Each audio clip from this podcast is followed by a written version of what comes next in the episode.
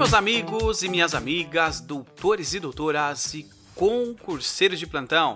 Sejam muito bem-vindos a mais um episódio deste maravilhoso podcast, que é o podcast Direito Penal do Zero.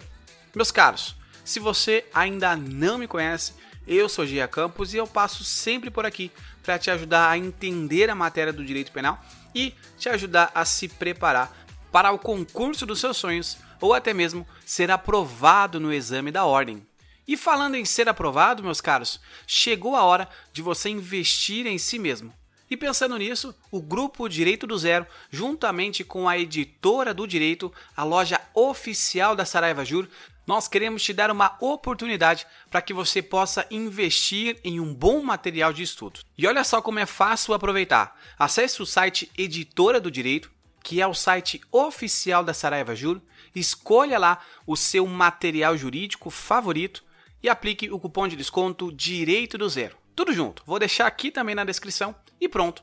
É só finalizar a compra e aguardar o seu material chegar na sua casa. E quando chegar, não se esqueça de compartilhar conosco esta conquista. Então marca lá no Instagram o arroba direitopenaldozero.podcast e o arroba saraivajur. E agora, dado o recadinho, vamos para nossa aula, meus caros, porque hoje a aula está imperdível. Meus caros, hoje nós vamos falar sobre o crime de omissão de socorro.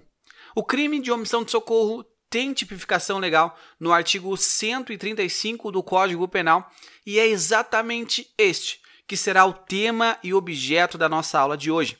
Meus caros, já estou aqui munido com o meu vadimeco e o texto dispõe o seguinte, ó: deixar de prestar assistência quando possível fazê-lo, sem risco pessoal, a criança abandonada ou extraviada, a pessoa inválida ou ferida, ao desamparo ou em grave e iminente perigo, ou não pedir, nesses casos, o socorro da autoridade pública. Pena de detenção de um mês a seis meses, ou uma multa. Vamos lá. Eu quero começar com os senhores falando exatamente dessa detenção e dessa multa. Perceba que normalmente quando nós estamos estudando um tipo penal, nós sempre, sempre falamos, olha, este crime aqui ele é punido com uma pena de reclusão e essa é uma pena de detenção. Aqui nós acabamos de ler uma pena de detenção. Significa dizer o seguinte: olha, é uma pena mais branda. O agente não cumpre pena em um estabelecimento prisional. É diferenciado. Então, quando nós analisamos o seguinte, olha, nós temos uma pena que é punida com detenção e de um a seis meses ou aplicação de multa, é por lógica que nós estamos falando de um crime de menor potencial ofensivo. É isso aí, um crime de menor potencial ofensivo. Mas por quê? Bom, nós já estudamos aqui. Lei 9099 de 95, o artigo 61 vai dispor exatamente isso. Por quê? Porque nós estamos falando de um crime cuja pena máxima ela não é inferior ou superior a dois anos. Então, portanto, aqui, tendo em conta que é de um a seis meses, nós estamos tratando, sim, de um crime de menor potencial ofensivo. Ainda, meus caros, continuando na Lei 9.099 de 95, o artigo 89 ele vai dar uma oportunidade. Àquele que comete o crime de menor potencial ofensivo, ou seja, este crime aqui de omissão de socorro, para que possa sim, na hora ali do Ministério Público realizar a denúncia, para que o Ministério Público possa verificar se preenche as condições para uma possível suspensão do processo de dois a quatro anos. Jean, eu não sei o que significa suspensão condicional do processo. Bom, vai lá no nosso podcast Processo Penal do Zero, porque lá nós temos uma aula exclusiva onde nós falamos sobre suspensão do processo. Bom, dando continuidade, nós vemos aqui que nós estamos tratando de um crime comum. Por que crime comum? Justamente porque é um crime que pode ser praticado por qualquer pessoa. Ele não exige uma qualidade, uma característica específica daquele que é o sujeito ativo da ação. Este que é o sujeito que pratica de fato a ação pode ser qualquer pessoa. Pode ser eu e pode ser você. Nós estudamos aula passada o crime de prevaricação, onde eu disse aos senhores que aquele crime em específico, ele sim necessitava de uma qualidade específica, ou seja, nós estávamos falando de um crime próprio. Aqui é crime comum. Não confunda, porque muitas vezes aquele que está aplicando a prova, ele quer que você erre, ele vai colocar que o crime de omissão de socorro é um crime próprio. Não caia nessa armadilha, nessa cilada.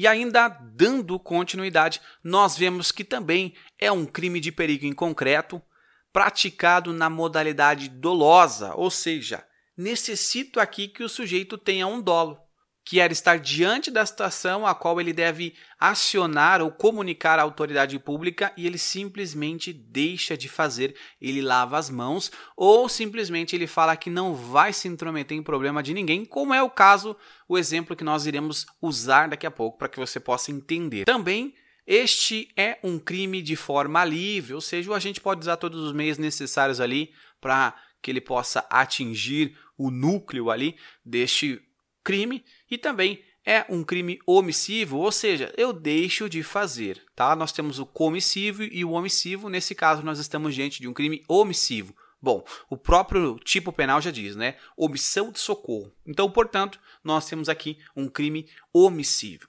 Instantâneo, porque ele vai se consumar no exato momento em que eu deixo de prestar socorro.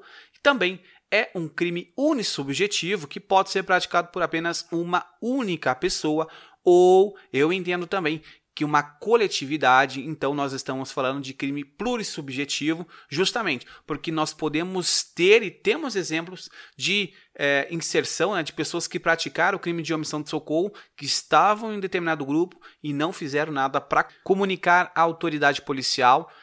E aí talvez você se pergunte, Gia, mas espera aí, sempre haverá uma omissão de socorro? Será que eu vou sempre incidir neste crime?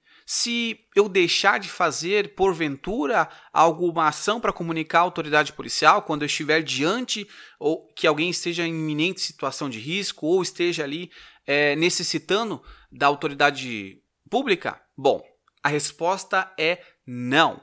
Justamente porque o tipo penal ele prevê a figura de uma pessoa, olha só, ele prevê, ó, sem risco pessoal. Ou seja, se não tem risco pessoal a você, você incide.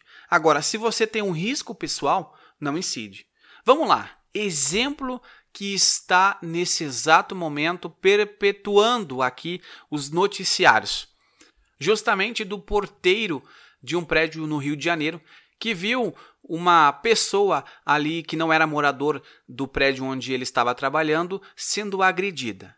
Nesse caso, ele simplesmente deixou de fazer. As câmeras mostram que ele ficou olhando a vítima ali caída no chão e decidiu não intervir justamente porque, segundo ele, ele não se intromete em problema dos outros. Olha, vou te falar a verdade, se deu mal. Por quê?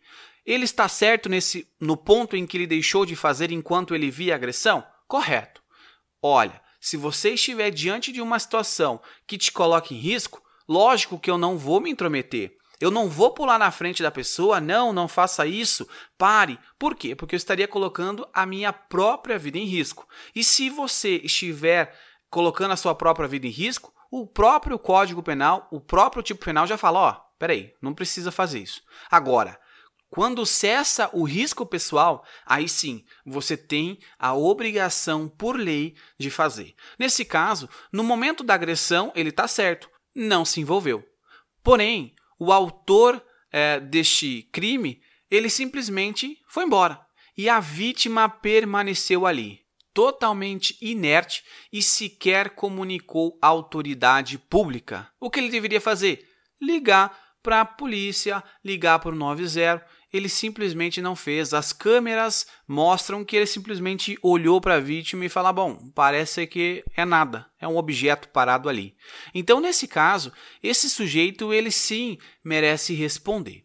Aí eu volto aos senhores. Eu estou aqui discutindo, simplesmente aqui, esse é o nosso papel, né, de ensinar, mas eu trago aos senhores uma reflexão muito importante. Vamos supor que essa omissão de socorro ela gerou um prejuízo maior à vítima, que é o óbito. Supomos que se a autoridade pública tivesse sido acionado, ou seja, os paramédicos tivessem sido acionados, é, talvez teria evitado a morte de uma determinada vítima. Será que essa pessoa não teria que ter uma pena agravada justamente por conta dessa omissão? Por quê? Essa omissão gerou a morte dessa pessoa. E aí, nesse ponto, eu quero trazer aos senhores o parágrafo 1 do 135, e ele vai falar o seguinte: a pena é aumentada de metade se a omissão resulta em lesão corporal de natureza grave. Bom, então eu vou aumentar pela metade. Agora, ela é triplicada se resulta a morte. Bom, em ambos os casos, mesmo que eu duplique ou triplique, não vai chegar a um patamar onde nós vamos falar que a pena não é um crime de menor potencial ofensivo.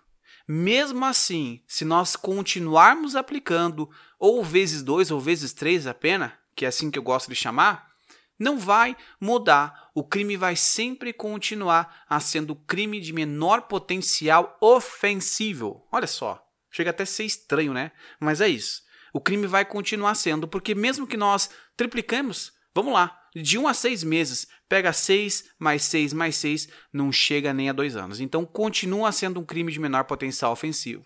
E aí, por fim, eu quero falar com os senhores a respeito do artigo 304 do CTB, tá? Agora, o Código de Trânsito Brasileiro, ele vai falar o seguinte, ó: deixar o condutor do veículo na ocasião do sinistro de prestar imediato socorro à vítima ou não podendo fazê-lo diretamente, por justa causa, deixar de solicitar a auxílio à autoridade pública. Veja que aqui ele fala de novo a autoridade pública, no entanto, eu chamo a atenção, senhores, que diferentemente do que prevê o artigo 135 do Código Penal, aqui no 304 do CTB, ele vai ter uma redação de detenção de seis meses a um ano. Mas é claro, se o fato não constituir um elemento de crime mais grave.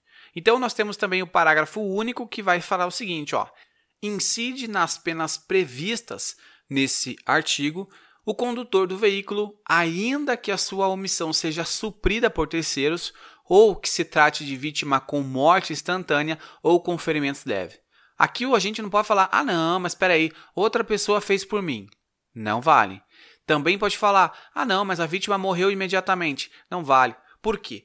Justamente porque o, o agente ele tem a obrigação legal de ligar à autoridade pública, ligar para a polícia, ligar para a ambulância, seja lá o que for, ele tem que comunicar. E assim, meus caros, nós encerramos o episódio de hoje. Espero que você tenha gostado. Muito obrigado a você que me acompanhou até aqui e não se esqueça, tá? Entra lá no site da editora do livro, a loja oficial da Saraiva Júri e adquira já o seu material de estudo para que você possa se preparar e ser aprovado no concurso e na prova dos seus sonhos, tá? E eu fico por aqui. Muito obrigado. Espero te ver nos próximos episódios. Um forte abraço e até mais.